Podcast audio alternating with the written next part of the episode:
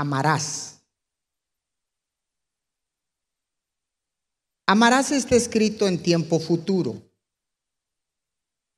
Déjeme decirle que todos y cada uno de nosotros fuimos creados para amar desde el principio.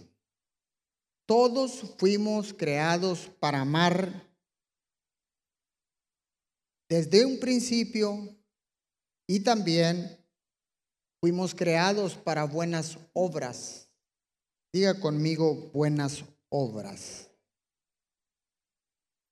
Dice la palabra en el libro de Efesios capítulo 2 versículo 10. Dice que Dios nos preparó de antemano Dios nos preparó de antemano para que anduviéramos en buenas obras. Efesios 2.10 dice, porque somos hechura suya, creados en Cristo Jesús para buenas obras, las cuales Dios preparó de antemano para que anduviésemos en ellas. Escuche esto, las buenas obras no son las que hacemos usted y yo, sino las buenas obras son las que Dios ya preparó de antemano, dice, para que anduviésemos en ellas. O sea que las buenas obras, obras, ya fueron creadas por Dios. Solo hay que hacerlas o obedecerlas. ¿Por qué? Porque cuando hacemos buenas obras, agradamos a Dios, agradamos a las personas que ayudamos, pero déjeme decirle que no lo hacemos por ganarnos el cielo. Las buenas obras las hacemos por amor a Dios, y a nuestros semejantes. Yo quiero explicarle la diferencia que vamos a estar observando de lo que son las buenas obras y de lo que son las obras que hacemos por amor a Dios primero y por amor a nuestros semejantes. Vaya al libro de Marcos, capítulo 10, versículo 28. Le leo en la Reina Valera. Dice,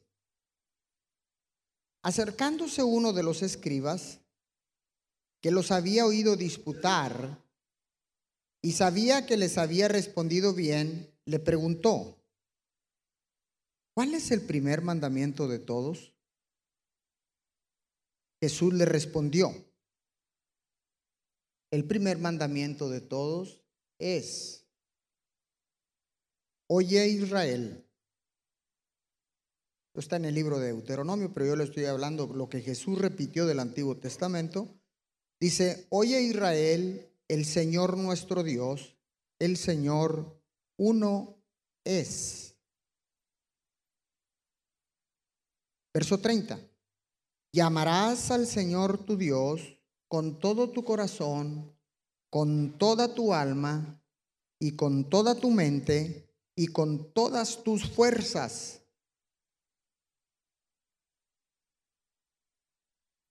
Y el segundo es semejante. Amarás a tu prójimo como a ti mismo. No hay otro mandamiento mayor que estos.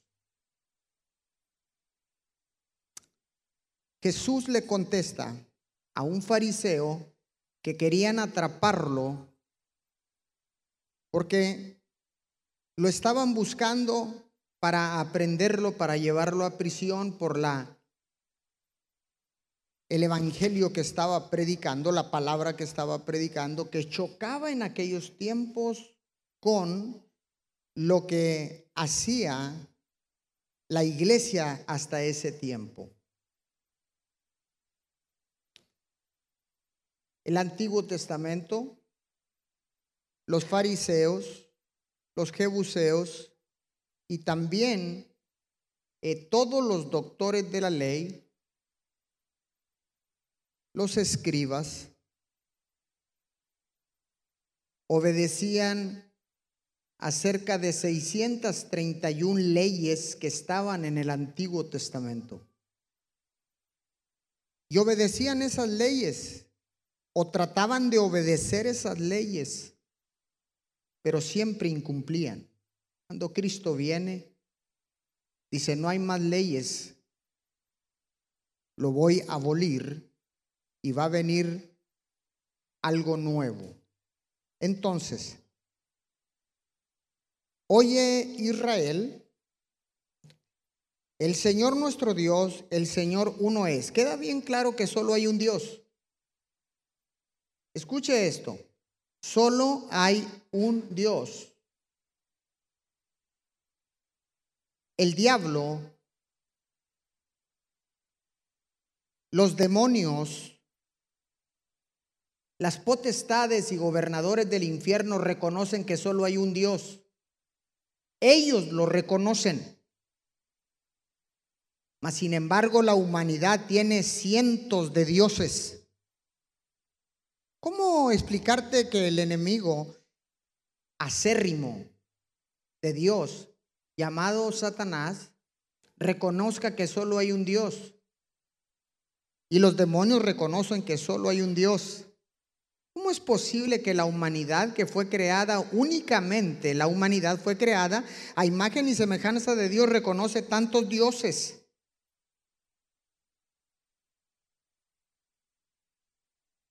Eso es para meditar. Eso es para pensar. Eso es para decir, ok, si solo hay un Dios, ¿qué Dios estoy yo adorando? Ahora, el primer mandamiento, este fariseo quiso cachar, como decimos nosotros acá, a Jesús en alguna situación para llevarlo preso. Pero recuerde que Jesús era 100% hombre, pero también era 100% Dios. Y nunca ha perdido una victoria, nunca ha perdido una batalla.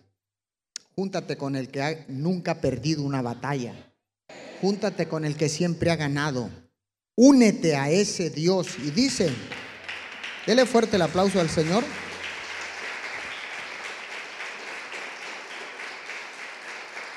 Y dice, llamarás al Señor tu Dios con todo tu corazón, con toda tu mente y con toda tu alma y con todas tus fuerzas. Ese es el primer y único grande mandamiento.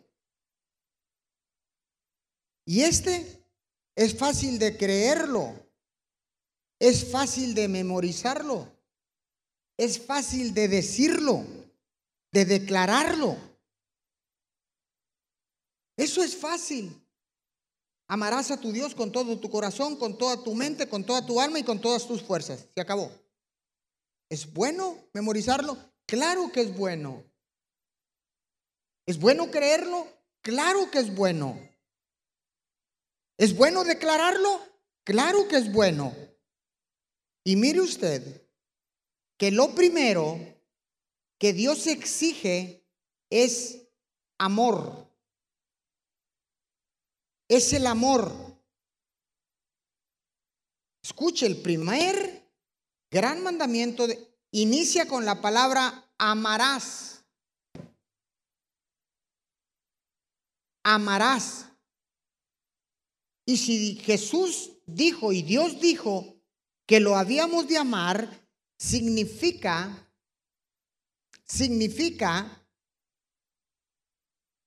que es un mandamiento para nosotros. Amarlo a Él. Ahora, le vuelvo a repetir, esto es fácil. Porque eso es lo que Dios exige de nosotros y dice que con, con todo lo que uno tiene y con todo lo que uno es, corazón, alma, mente, pensamientos, pero también dice que con todas nuestras fuerzas. ¿Está acá? con todas nuestras fuerzas, déjeme decirle, esto implica acción. Mostramos nuestro amor a Dios con palabras y con hechos. No solo es memorizar, no solo es declarar, no solo es creer. Cuando nosotros amamos a Dios con todas nuestras fuerzas, implica acción. Conlleva una acción, conlleva hacer un movimiento que no estábamos haciendo. No solo de palabras, sino con hechos contundentes. En pocas palabras, a Dios se le tiene que amar con todo no a medias, no en retazos o pedazos, no en un tiempo y en otro tiempo no. Dios ordenó que lo amaríamos con todo lo que somos, con todo lo que tenemos y no a medias.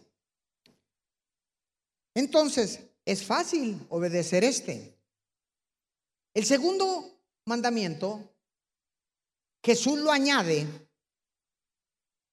y dice, amarás a tu prójimo como a ti mismo.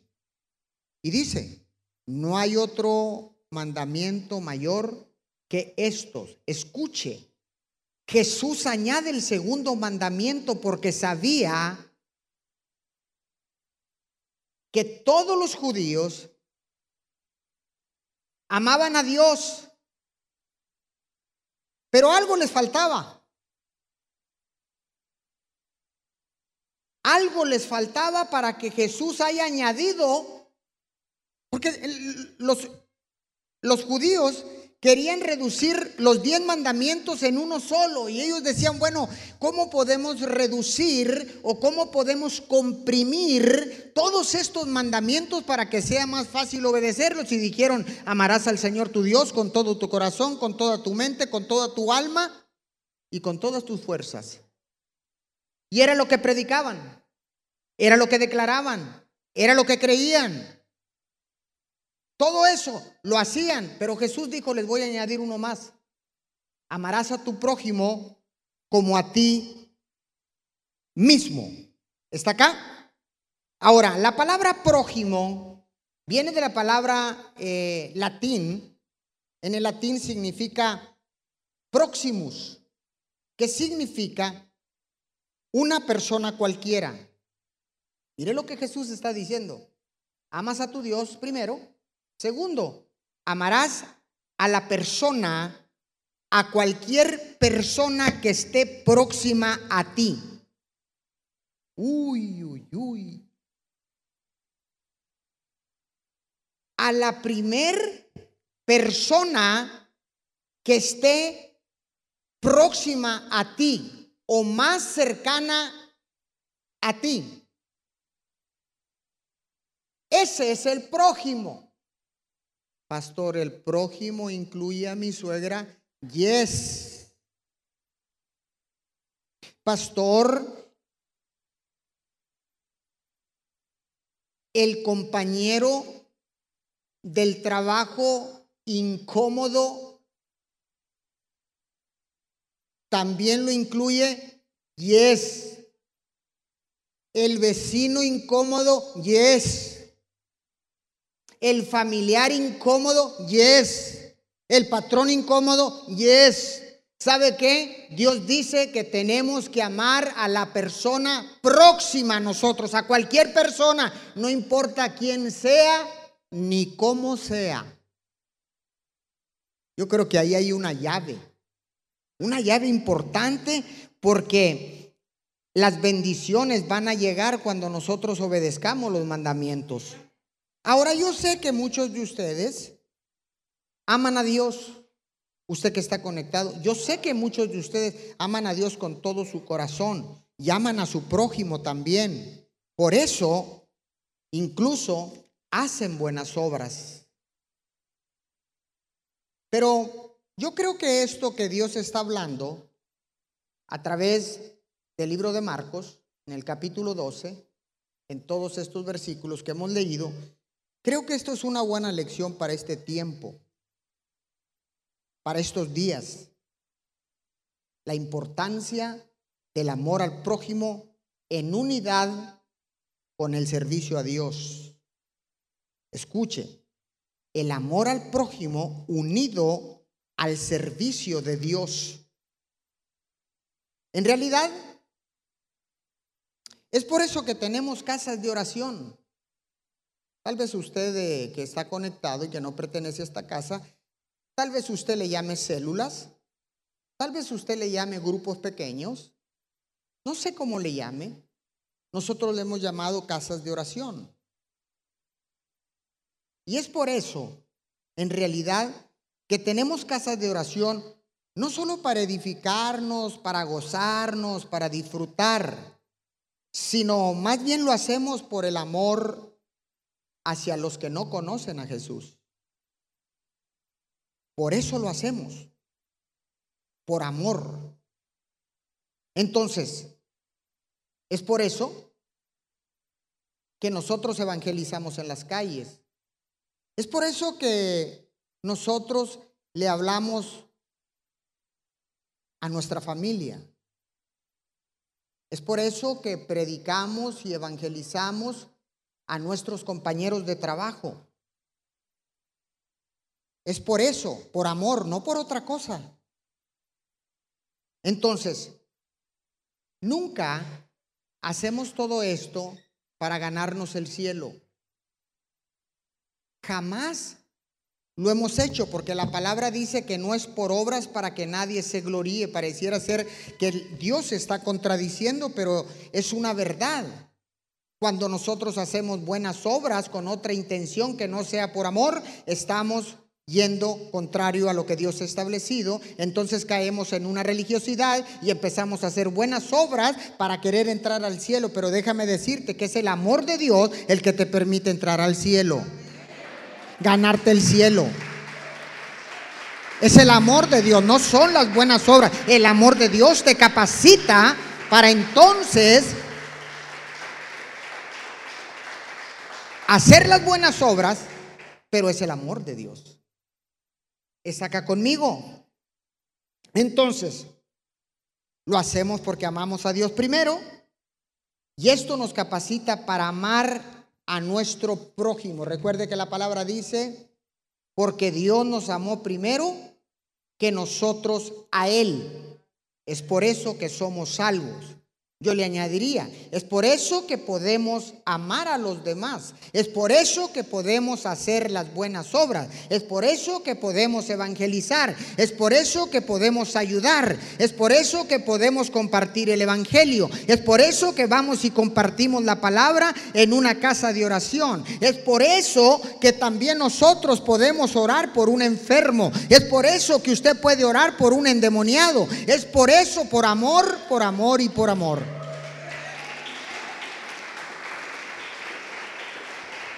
La pregunta, la pregunta que yo quiero poner en tu espíritu es, ¿has compartido el Evangelio con alguien? La vuelvo a repetir. ¿Has compartido el Evangelio con alguien? Eso es, eso es amar al prójimo. El enemigo es especialista en que no prediques el Evangelio, en que no testifiques, en que no hagamos nada, que no declares la palabra, en el trabajo no porque me van a correr, en el gobierno no porque está prohibido declarar la palabra de Dios, en, el círculo íntimo de mi familia no puedo hablar de Dios. Eh, eh, ¿Sabes qué? No estás amando ni a tu familia, ni a la comunidad, ni a nadie.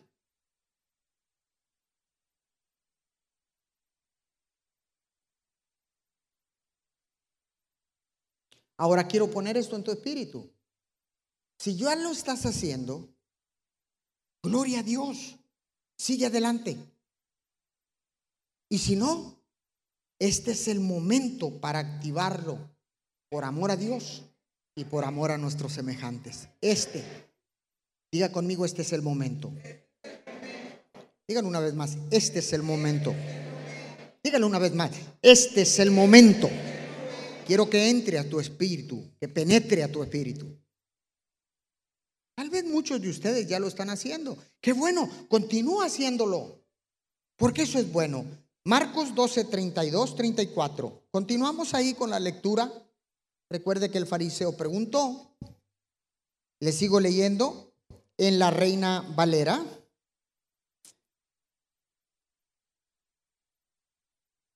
Estoy aquí. Marcos 32, 34.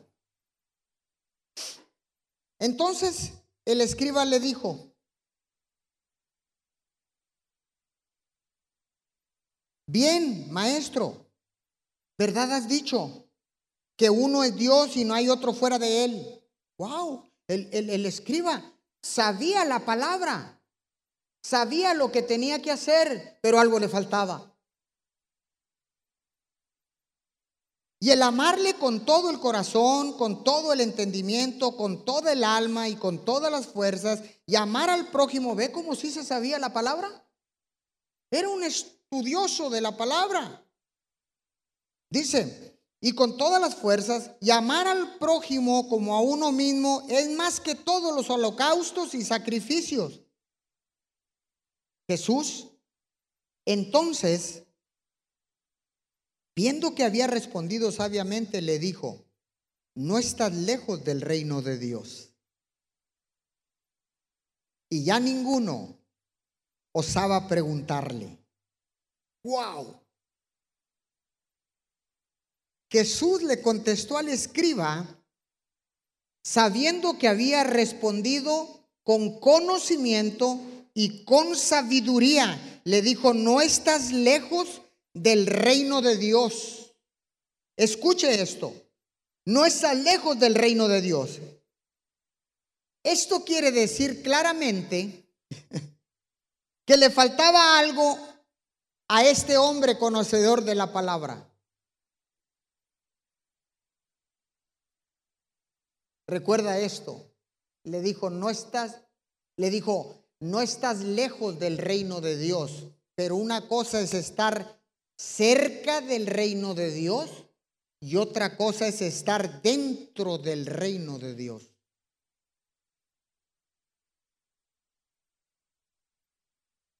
No es lo mismo.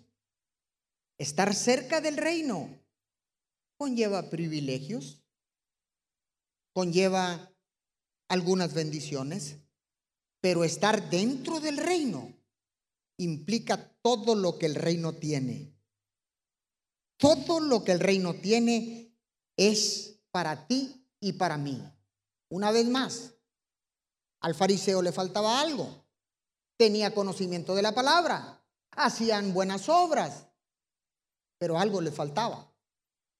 Entonces, una vez más, esto implica acción. Y déjeme decirle, en todo momento tenemos la oportunidad de servir. Es más, tenemos el potencial para servir, todos. Todos tenemos potencial y oportunidad de servir. En cualquier área que tú te encuentres, en cualquier trabajo que tú te encuentres, siempre habrá una oportunidad para servir a Dios y a nuestro prójimo para, para amar al prójimo como a ti mismo. Déjeme decirle, amar al prójimo es bueno, pero amar al prójimo como a ti mismo implica un nuevo nivel de sacrificio y de sabiduría. En otras palabras, tenemos el potencial. Fuimos creados para eso. Cuando hacemos una buena obra o un servicio donde solo o todo el beneficio es para nuestro prójimo, es diferente. Porque usted se puede encontrar sirviendo a su semejante, pero recibiendo algo a cambio. Si usted tiene un negocio, usted bendice al trabajador con trabajo, pero se beneficia usted con su mano de obra.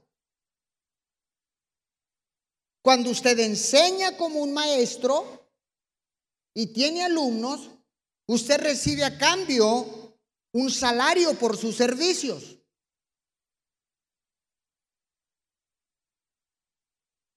Pero es diferente cuando prestamos un servicio y hacemos una buena obra sin esperar a cambio nada. Eso implica de verdad Este es un estándar más alto. ¿Cuántos quieren ir a ese nivel? No, no lo escuché. ¿Cuántos quieren ir a ese nivel? Qué bendición. Cuando tú sirves con la intención de no recibir nada. En otras palabras, sirves porque amas a tu prójimo. Pero para poder amar a tu prójimo, primero tienes que amar a Dios. Porque si no amamos a Dios, estamos incapacitados para amar a nuestros semejantes. Estamos incapacitados para amar a nuestra familia. Estamos incapacitados para amar a nuestro prójimo. Estamos incapacitados para amar a quien usted quiera amar. Primero, recibe la revelación de que Dios nos amó primero y entonces estás capacitado para amar a nuestros semejantes, para amar a los demás. Yo creo que eso merece un fuerte aplauso.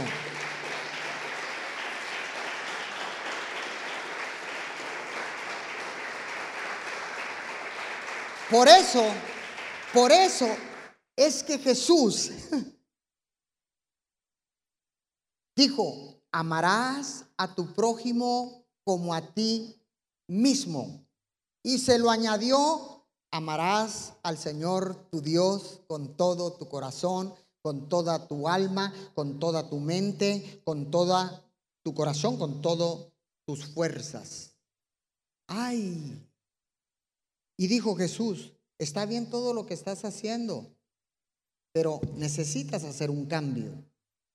Ahora no sabemos nada qué pasó con este fariseo qué fue lo que hizo, si lo llevó a la acción o simple y sencillamente lo escuchó y como no lo pudo cachar en ninguna eh, algo que lo pudiera acusar para llevarlo preso, pues entonces no sabemos qué pasó, pero Dios, Dios a través de su Hijo amado Jesús dejó la enseñanza. ¿Está acá conmigo? Amar a tu prójimo como a ti mismo significa que cuando tú hagas algo por tu prójimo a través de un servicio, a través de una buena obra, entonces usted lo está haciendo por amor sin recibir a cambio nada. En otras palabras, es como si usted lo estuviera haciendo a sí mismo. Es como cuando usted se va a preparar una comida que le gusta tanto, usted dice, y le voy a poner este sazón y le voy a, le voy a añadir este ingrediente porque es para mí, voy a disfrutar esto que me voy a comer. O sea, lo estás diciendo, esto lo estoy haciendo con mucho amor porque es para mí. Es igual cuando lo haces con tus semejantes. O debiera ser igual cuando lo haces por tus semejantes. ¿Está acá conmigo? Vayamos al libro de Juan.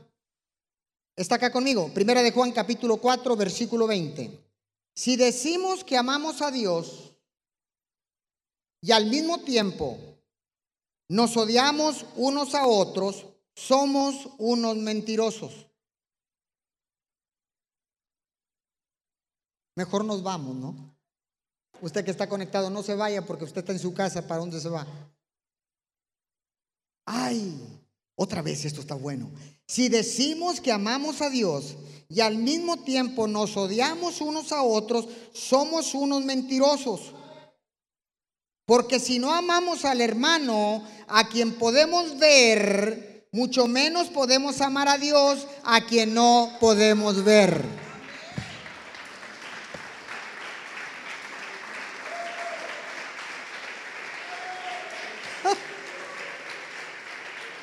Tremendo es el Señor. De verdad. Entonces quiere decir que no pregonemos amar a Dios y respetarlo, obedecerlo, creer en Él, bendecirlo, alabarlo, adorarlo. No, no, no, no pregonemos con eso. Porque si tienes un problema con la suegra, acuérdate que sin la suegra no tuvieras el bombón que tienes a tu lado. Usted que está ahí también. Si no, si no amas a tu suegra, recuérdate que es la madre del bombón que tienes a tu lado. ¿Dónde en qué cabeza cabe? Entonces, si no amas a tu patrón, entonces estamos echando mentiras.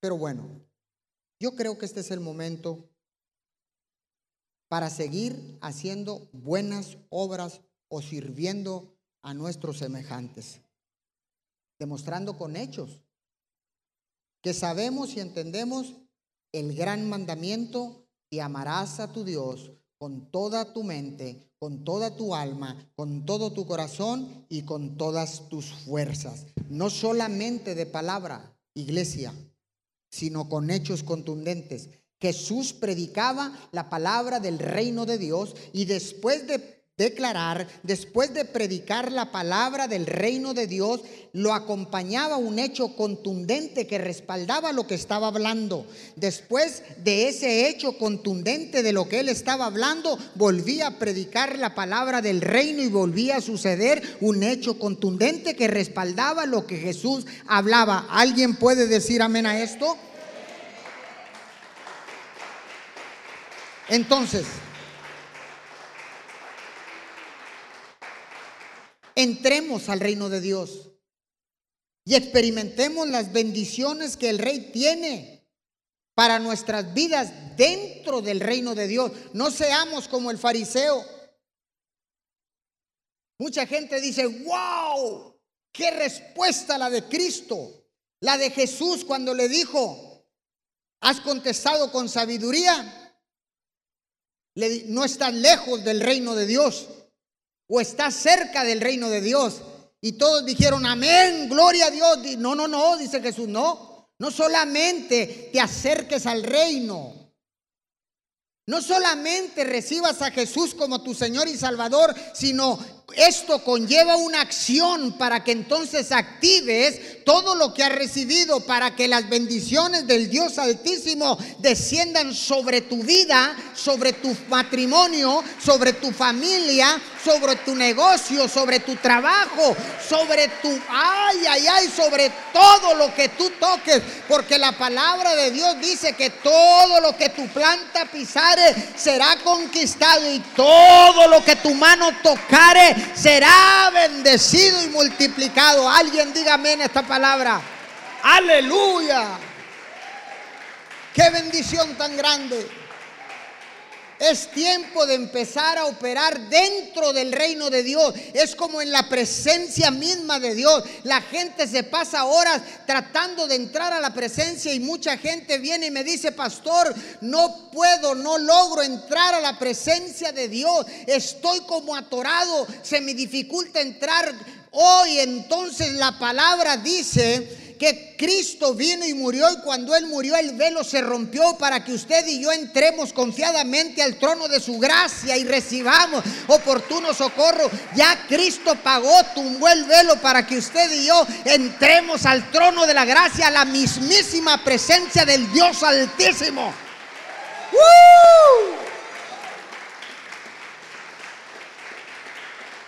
Entonces, ¿por qué luchas por entrar a la presencia? Si ya estás en la presencia, Cristo pagó para que usted y yo desde la presencia empezamos a pedir como hijos. Desde su bendita presencia decimos, Señor, en este momento tomo autoridad que tú me has dado a través de tu palabra y reclamo el poder del Espíritu Santo para declarar que el diablo no puede tocar mi casa. El diablo no puede tocar mis hijos. El diablo no puede tocar las finanzas. El diablo no puede tocar, no puede tocar. ¡Uh! ¡Qué bendición! Pastores, Entonces no es bueno estar cerca del reino. No, claro, necesitas estar cerca porque de ahí lo que sigue es entrar. Y cuando ya estás adentro, uy, cosas van a suceder. Todas las bendiciones del reino. Todas las bendiciones que el rey tiene de ese reino para nuestras vidas están dentro del reino de Dios no cerca.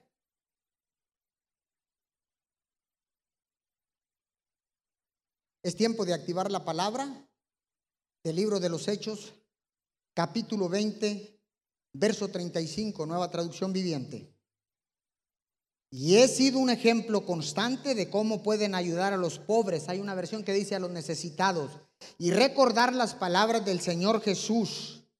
Hay más bendición en dar que en recibir. Dígalo conmigo, hay más bendición en dar que en recibir. Dígalo una vez más, hay más bendición en dar que recibir. Porque cuando usted da con amor, cuando usted da para una buena obra, cuando usted sabe que es por amor, no para recibir a cambio nada, sino que todo el que reciba por ese amor la buena obra, la buena caridad, ¿cómo suple usted la necesidad? Sea única y exclusivamente para Él y no, no para nosotros, no esperando a cambio algo de la persona que estás ayudando, no esperando recibir a cambio algo de la persona necesitada, porque hay un Dios hay un Dios todopoderoso que dice que cuando nosotros demos es mejor porque entonces vamos a recibir las oh, todas las promesas, vamos a recibir la recompensa del reino de los cielos. Alguien diga amén a esta palabra. Wow. Apunta este principio.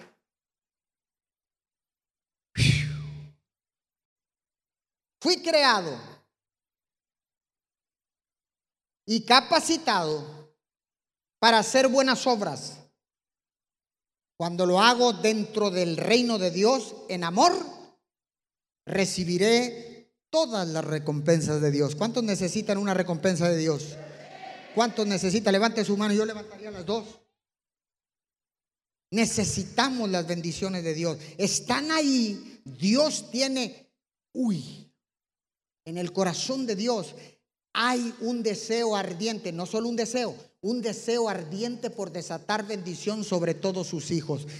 Ese es el plan divino. Ese es el propósito de Dios para tu vida, para tu casa, para tu familia, para tus finanzas, para tu colonia, para tu ciudad. Cuando empecemos o continuemos dando y haciendo buenas obras para el pobre, para el necesitado, en amor, entonces el mundo va a cambiar y seremos transformadores de este mundo. Seremos una nueva generación que se levanta con la revelación de la palabra de Dios, estableciendo el reino de Dios en nuestras vidas primeramente y después llevando el reino de Dios, no solo de palabras, sino con hechos contundentes de lo que hablamos al hacer las buenas obras, porque fuimos creados en Cristo Jesús para buenas obras, ya estamos ya estamos habilitados, ya Dios nos dio la luz verde, ya Dios dijo, estás listo para hacerlo. Come.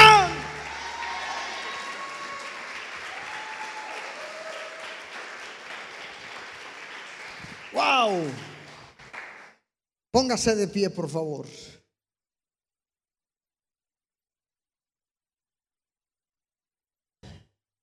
Dígale a su vecino, todos fuimos creados para amar.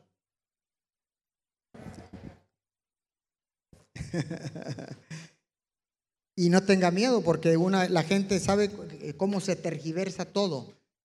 Hay personas que dicen, no pueden decirle a, a otra persona, te amo. Y si es hombre con hombre, menos. Escuche esto. Si uno no expresa algo, es porque no está en tu corazón.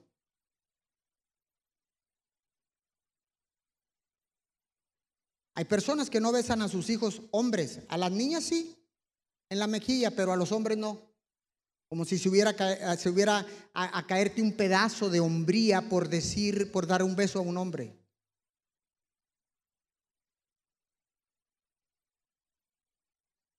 Cuando tú tienes el amor de Dios, tú puedes decirle a un hombre, a una mujer, a una anciana, a una niña, a un bebé, te amo. ¿Y por qué le dices te amo? Te amo porque estoy capacitado, fui creado, habilitado para amar a mi Dios, para amar a mi prójimo, para amar a mi semejante, para amar, amar, amar, amar y amar. ¿Está listo para orar? Padre, te damos gracias en este momento. Gracias por la revelación de tu palabra. Gracias, Señor, porque ciertamente tú hablas a nuestro espíritu. Gracias por tu poderosa palabra. Gracias, Señor, porque ahora entiendo, Señor, que las buenas acciones, Señor, me llevarán a las bendiciones del reino de Dios, de tu reino, Señor. Señor, que ahora hemos entendido, Señor, porque nos has hablado claramente, Señor, que debemos amarte con toda nuestra mente, nuestro corazón, con nuestra alma y con nuestras fuerzas. Y eso implica una acción, implica sacrificio, Señor. No solo queremos declararlo, creerlo, establecerlo, Señor, sino hacerlo. Accionar, Señor, para entonces poder amar a nuestro prójimo como a nosotros mismos, Señor. Gracias porque todo lo que quiero para mí, lo quiero para mi prójimo, para mi semejante, para aquel que está próximo, más cercano, no importa qué persona sea, Señor, sino que esa persona que esté cercana a mí debe de experimentar el amor ágape, transparente, nítido. Ese amor, Señor, eh, que no ha cambiado a través de todos los años porque Jesucristo es el mismo ayer, hoy y siempre. Señor, tú nos has creado para amarte, Señor. Nos has creado, Señor, ciertamente para amar, nos has capacitado, nos has habilitado, Señor, pero hasta que no tengamos la revelación de que tú nos amaste primero, Señor, eso es lo que nos capacita para amar a nuestro prójimo, para amar a nuestro semejante, Señor. Hoy en este momento, Señor, yo desato una bendición sobre todos aquellos que están conectados. Desato una bendición sobre cada familia representada en este lugar. Señor, y declaro en estos momentos que si ya están haciendo las buenas obras, pero con amor, con ese amor incondicional, Señor, en estos momentos yo desato una bendición sobre todos y cada uno de ellos. Señor, pero también si no lo están haciendo en este momento, levante su mano y, repita conmigo, Padre Celestial, en este momento soy activado para buenas obras, Señor, en amor, sin recibir a cambio nada. Señor, hoy soy activado para esas buenas obras de las cuales dice tu palabra. Dígalo, de las cuales está escrito en tu palabra. Señor, porque ahora entiendo que fui creado para buenas obras en Cristo Jesús. Señor, muchas gracias te damos en esta mañana en el nombre de Jesús y el pueblo de Dios me dice, el pueblo de Dios me dice, amén y amén. Entonces vamos a despedir a todos los que están conectados a través de online. ¿Por qué no les damos un fuerte aplauso desde Miguel Alemán, Tamaulipas? Reciban este caluroso saludo, este aplauso y este abrazo desde acá, desde Tamaulipas, en esta parte del noreste de nuestro país. Les enviamos un cordial saludo y esténse preparados para nuestras próximas publicaciones. Manténganse conectados conmigo. Muchas gracias. Chao, chao. Nos vemos pronto. Fuerte ese aplauso, fuerte, fuerte ese aplauso.